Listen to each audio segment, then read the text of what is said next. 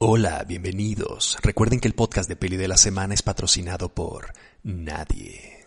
Bienvenidos amigos a un nuevo episodio del Peli Podcast de Peli de la Semana. El día de ayer tuve un live en la cuenta de Instagram y traía yo un tema que quería explorar el día de hoy, pero uno de los seguidores de Peli de la Semana me sugirió un tema que me parece más interesante y más pertinente en estos momentos, que es la lucha entre los formatos físicos y los formatos virtuales, los formatos de streaming, los bits, los megabits, los terabytes y todas esas medidas de eh, almacenamiento que pues son tan importantes ahora para nosotros porque todos nuestros eh, aditamentos tecnológicos dependen precisamente de esa capacidad para tocar películas, para tocar música y son auténticas extensiones de nuestro cerebro que guardan en esa memoria pues todo nuestro eh, placer audiovisual, las películas, las series, ya nos conectamos a Netflix a través del teléfono, de la laptop, este, de todo tipo de editamentos y las películas físicas han dejado de existir.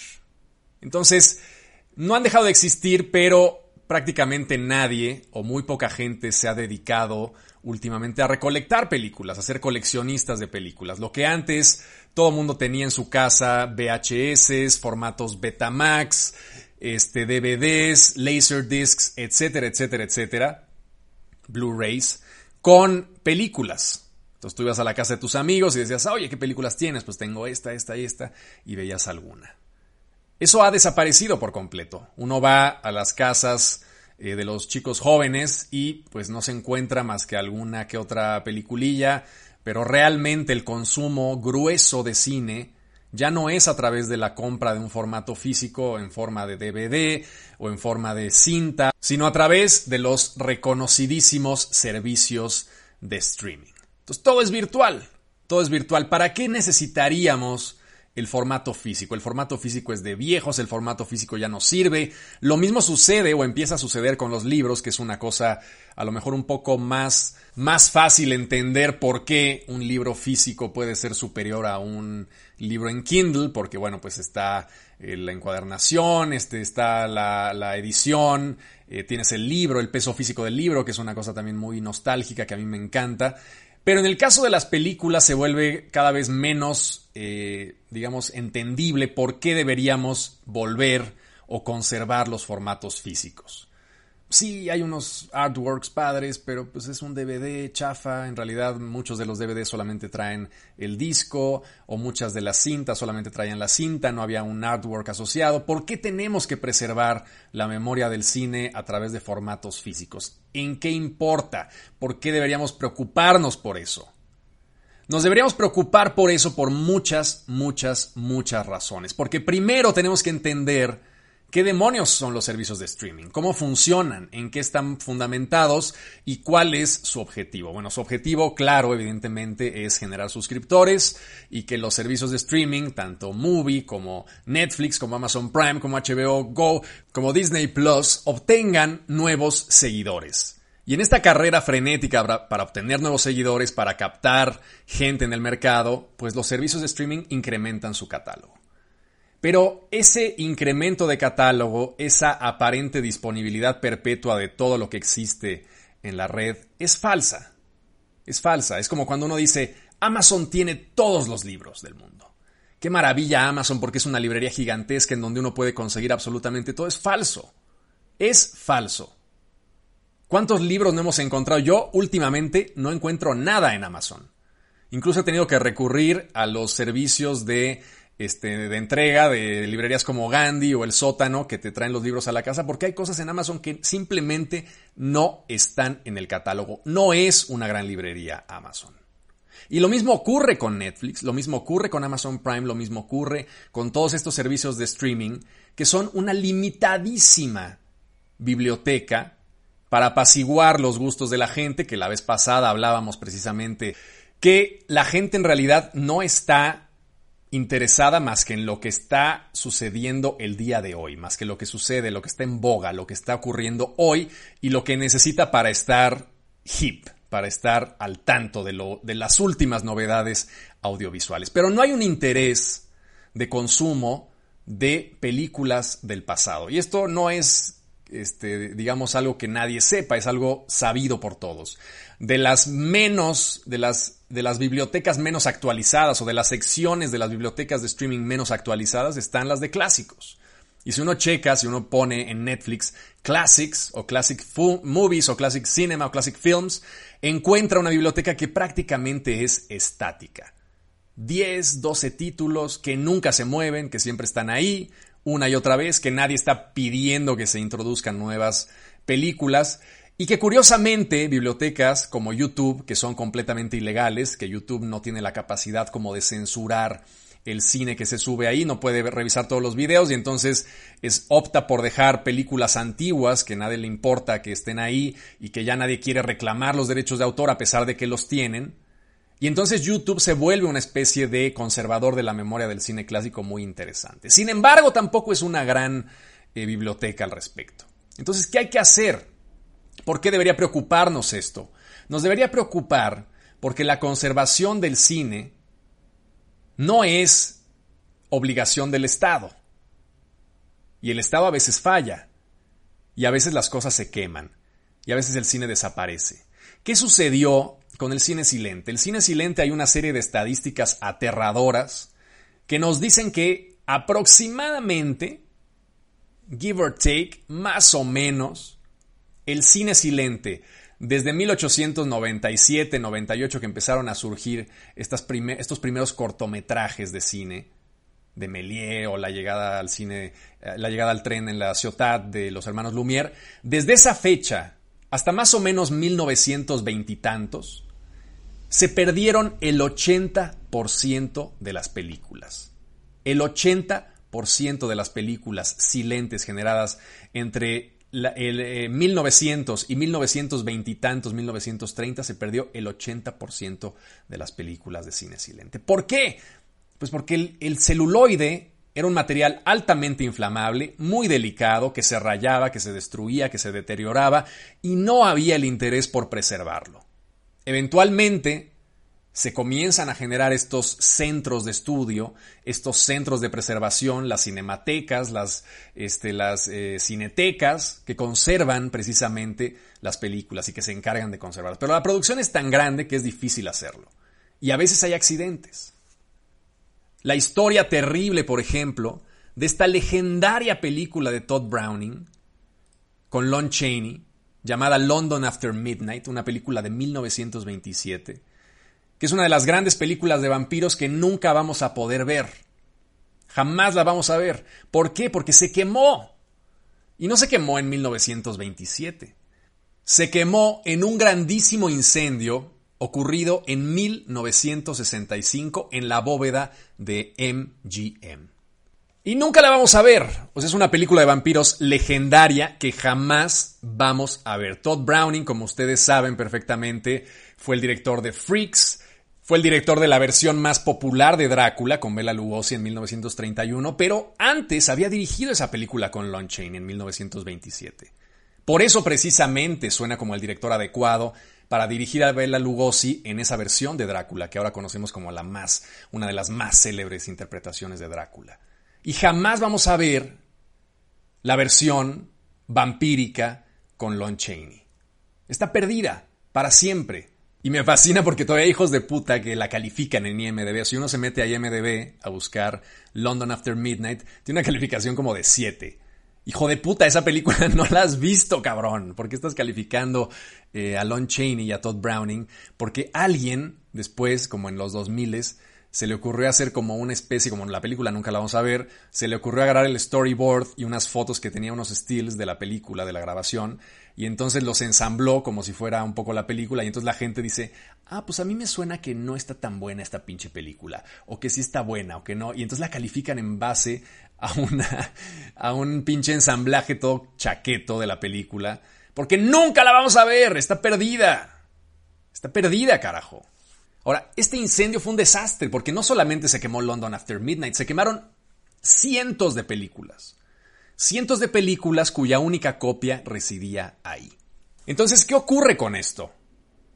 Lo que ocurre es que cuando una película se incendia o se pierde, el único recurso para recuperar esa película es ir a buscar quién tiene algún otro negativo, quién tiene alguna copia. El caso, por ejemplo, terrible de la pasión de Juana de Arco de Dreyer, que Dreyer murió pensando que su gran obra nunca iba a volver a ser vista porque se había incendiado. Y además es un caso terrible, ¿no? Eh, la estrenan el 21 de abril de 1928. Y luego en diciembre, en los estudios de Berlín, en la en la UFA se incendian los estudios, esos estudios de la UFA, y se quema el negativo original. Y entonces quedan algunas copias ahí. Entonces Dreyer va y trata como de ensamblar una nueva copia, porque apenas pues, estaba el filme tratando como de moverse por todo el mundo. Y luego esa versión nueva de Dreyer, que estaba como cortando de negativos originales, se vuelve a quemar en 1929, un año después. Y entonces el hombre muere frustrado y triste porque su gran, gran película, que ahora tenemos la posibilidad de volverla a ver, se había perdido. ¿Y por qué la podemos volver a ver? Porque en 1951 apareció en los estudios Gaumont una copia, en una bóveda de los estudios eh, Gaumont apareció una copia de eh, Juana de Arco sin tocar. Alguien había sacado una copia, la, mandó para allá, la resguardaron en los estudios, se le olvidó a quien la resguardó, quedó en la bóveda y alguien encontró unos negativos y era la pasión de Juana de Arco de Dreyer. Entonces, ¿De qué depende la conservación de esa memoria? ¿De qué depende la conservación de ese archivo? ¿De qué depende la conservación de una película? De que mucha gente pueda tener esa película. Y decimos, no, es que estamos en el siglo XXI, este, ya no pasa nada, pues todo esto va a ser estable, ya tenemos servidores, todas las películas están resguardadas. ¿En neta? O sea, ¿en serio es así? ¿No puede pasar algo?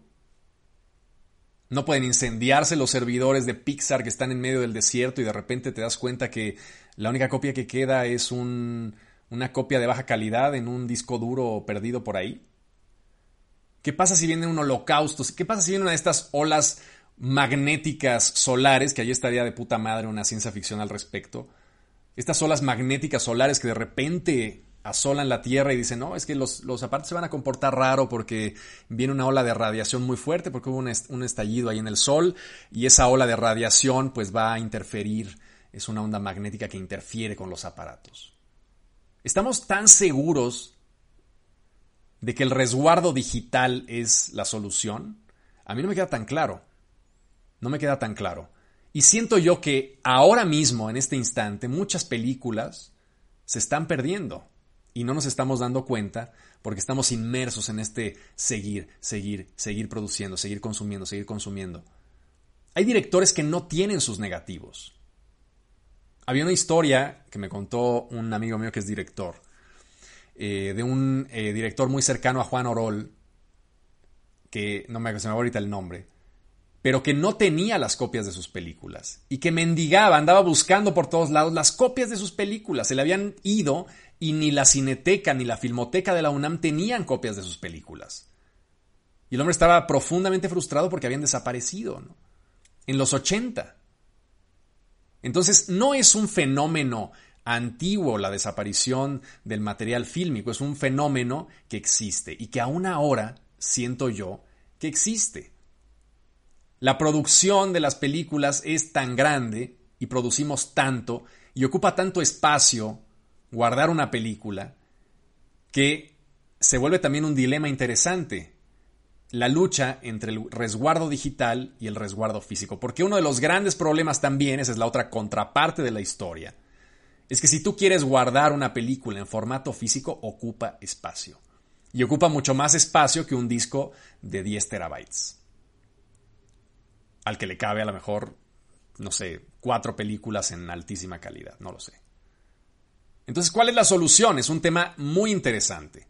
Yo lo que digo es, hay que guardar, hay que atesorar, hay que cultivar el consumo de formatos físicos.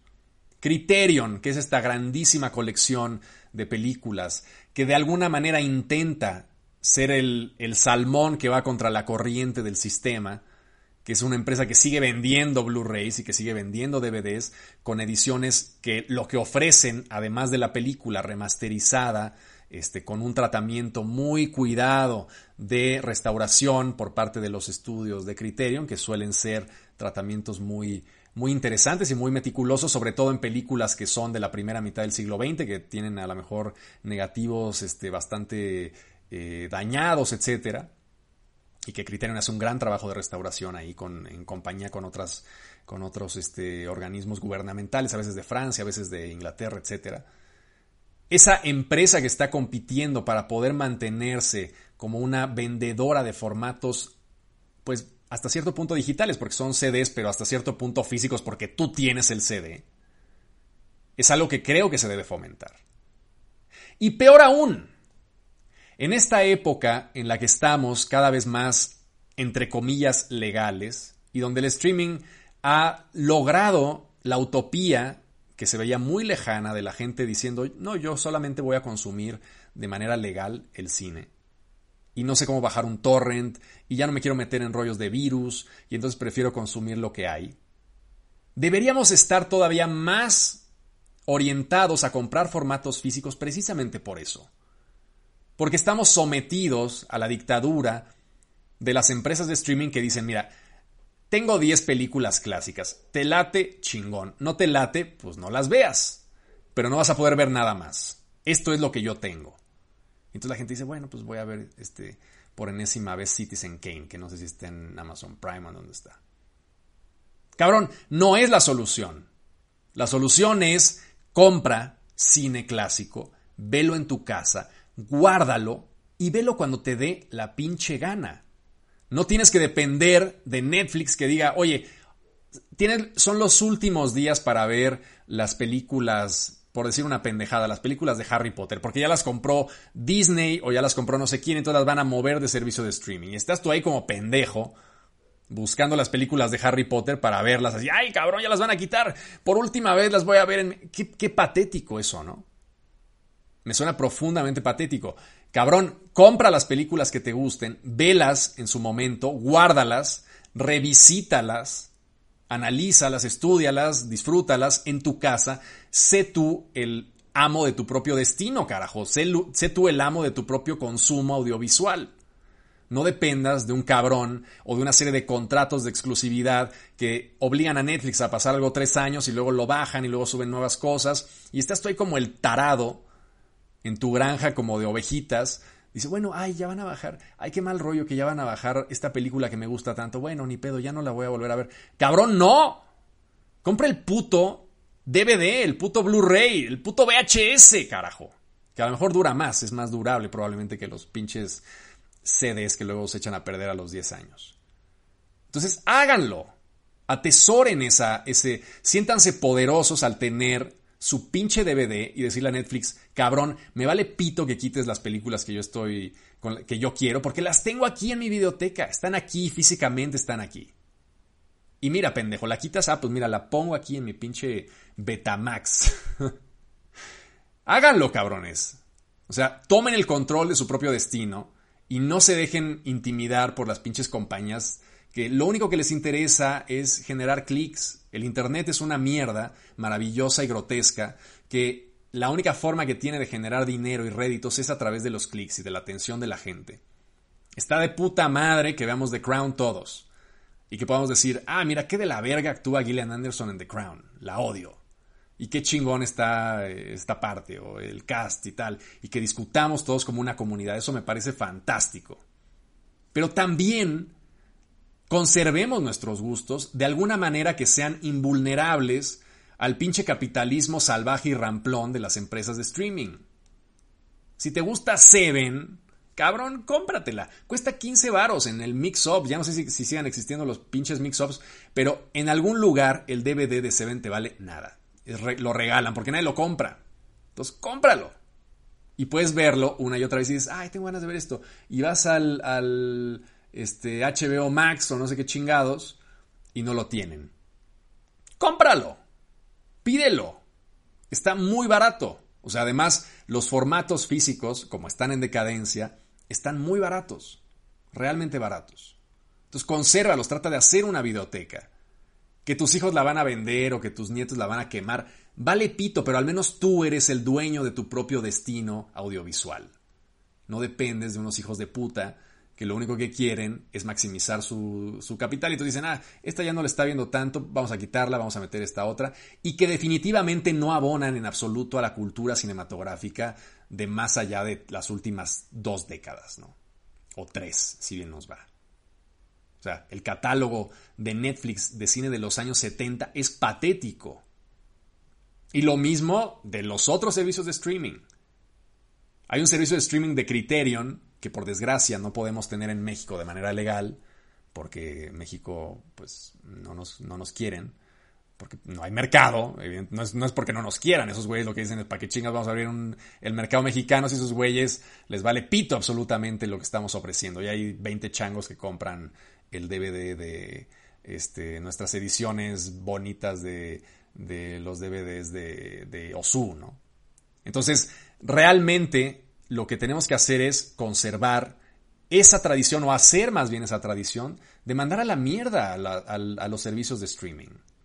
Usarlos, disfrutarlos, pero también conservar nuestros gustos de manera física. Lo mismo con los libros. Porque finalmente, ¿cuál es la diferencia entre tener un libro físico y tener un libro digital? Que el libro digital lo tienes en la carpeta libros digitales 222.gov. no sé qué, y luego la eliminas porque eres un pendejo, porque se te olvida, porque hiciste una defragmentación del disco y tal, ya lo perdiste, ya no te acuerdas dónde está. Cómpralos, cabrón. Cómprate un librero, ponlos ahí. Y además, la parte física, que es una parte muy narcisista, pero muy linda de los formatos físicos, es que puedes ver tu memoria ahí reflejada, ¿no? O sea, yo cada que veo mi librero digo, mira, he leído todo esto. Ahí está una parte de mi cerebro, ahí está una parte de mí. Lo mismo con mi biblioteca. He visto todo esto, ahí está una parte de mí, ahí está una parte de este, mi, ser más profundo, de lo que yo aprecio, de lo que yo quiero, son mis posesiones más valiosas, que son lo que traigo yo en mi cabezota de mierda. Entonces, háganse el hábito, compren, hombre, evidentemente, si yo pudiera comprar todo lo que quiero comprar, pues necesitaría tener un sueldo más choncho, pero independientemente de que no tengamos a lo mejor los recursos o los medios, siempre tenemos la posibilidad de decir, a ver, esto me gusta un chingo, voy a comprarlo. Y además ayudas al artista, porque esa es otra. ¿Cuántos? Yo no sé cómo funciona el modelo de Netflix, pero por ejemplo sé cómo funciona el modelo de Spotify o de iTunes Music. ¿Cuánto le pagan a un artista, a un este, eh, músico, porque tú le des un clic a su canción. Nada, cabrón. Le pagan un centavo de dólar por cada clic que le das. Nada. Entonces, los discos que tú escuchas mucho, que a lo mejor hubieras comprado en otro momento, pues ya eh, no, le llega eso al, artista, ¿no? El artista tiene que vivir de, sus pinches redes sociales y por eso se, tienen que volver influencers y se, tienen que volver y preocuparse de otras cosas que no es la música en sí. Y eso creo que ha impactado negativamente en el modelo de negocios y negativamente en la forma en la que los artistas pueden sobrevivir, ¿no? Porque tienen que volverse una serie de payasos mediáticos que puedan convencer a la gente de hacer cosas y de escuchar su música. Entonces tienes que, además de ser un gran músico, tienes que ser tu puto TikTok para salir y ser chistoso y entonces la gente compra tu disco y va a tus conciertos, etcétera. Es un poco un rollo muy patético y muy, muy esquizofrénico, ¿no? Eso cambiaría si tú vas, pides el vinilo, que además están de puta madre, súper lindos, tienes ahí el artwork. Además, ¿hace cuánto, pregúntense ustedes, hace cuánto tiempo no ojean el arte de un disco? Hace siglos. Abrir el booklet, ver qué traía, era una aventura tal cual. Escuchar el disco, ponerlo, sentirlo, pesarlo, olerlo, todo este rollo que es un ritual muy padre que se, ha perdido completamente. Y creo que está impactando de manera negativa, tanto en la conservación del arte, porque cuando Spotify le caiga una bomba del yihad en las pinches granjas que tiene ahí guardando las, las canciones, pues van a valer pito y a lo mejor le caen, al mismo tiempo se coordinó Osama Bin Laden 2 para chingarse las granjas de iTunes Music y de repente resulta que el último disco de Kali Uchis o de Kanye West o de quien chingado sea, solamente lo tienen unos pobres diablos, los, los mil güeyes que compraron el LP de o de Juan Cirerol o uno de menos de menos porque claro Kanye West seguramente hay miles pero de alguien que sea como muy underground y entonces ahora resulta que los únicos que tienen el disco de Belafonte Sensacional son 10 changos que compraron el LP y entonces andan ahí buscando quién tendrá esto quién tendrá esto y a lo mejor se perdió y tal entonces hay que tratar de concientizarnos Primero de que no debemos de ser manipulados por estos grandes corporativos de streaming que nos ven la cara y que nos usan como, como auténticas, como auténtico ganado intelectual. Y luego ayudar a nuestros artistas favoritos comprando su merch, comprando sus, sus producciones y al mismo tiempo conservando la memoria de eso, ¿no? Porque no, nosotros nos creemos muy chingones y es algo que me fascina, pero la humanidad siempre cree que tiene una solución a las cosas pero a veces hay, hay cosas que no tienen solución, como London After Midnight, que no tiene solución. Jamás vamos a ver esa película, está perdida. No dejemos que eso pase después. En fin, esto, este consejo les doy porque su amigo Peli de la Semana soy. Gracias por acompañarme en otro episodio del Peli Podcast de Peli de la Semana. Si les gusta, compártanlo, muévanlo y nos vemos la siguiente semana con otro episodio de este grandísimo Peli Podcast, el podcast más barato de la Internet. Este fue el podcast de Peli de la Semana, el podcast más barato de la Internet. Y recuerda, el podcast de Peli de la Semana es patrocinado por nadie.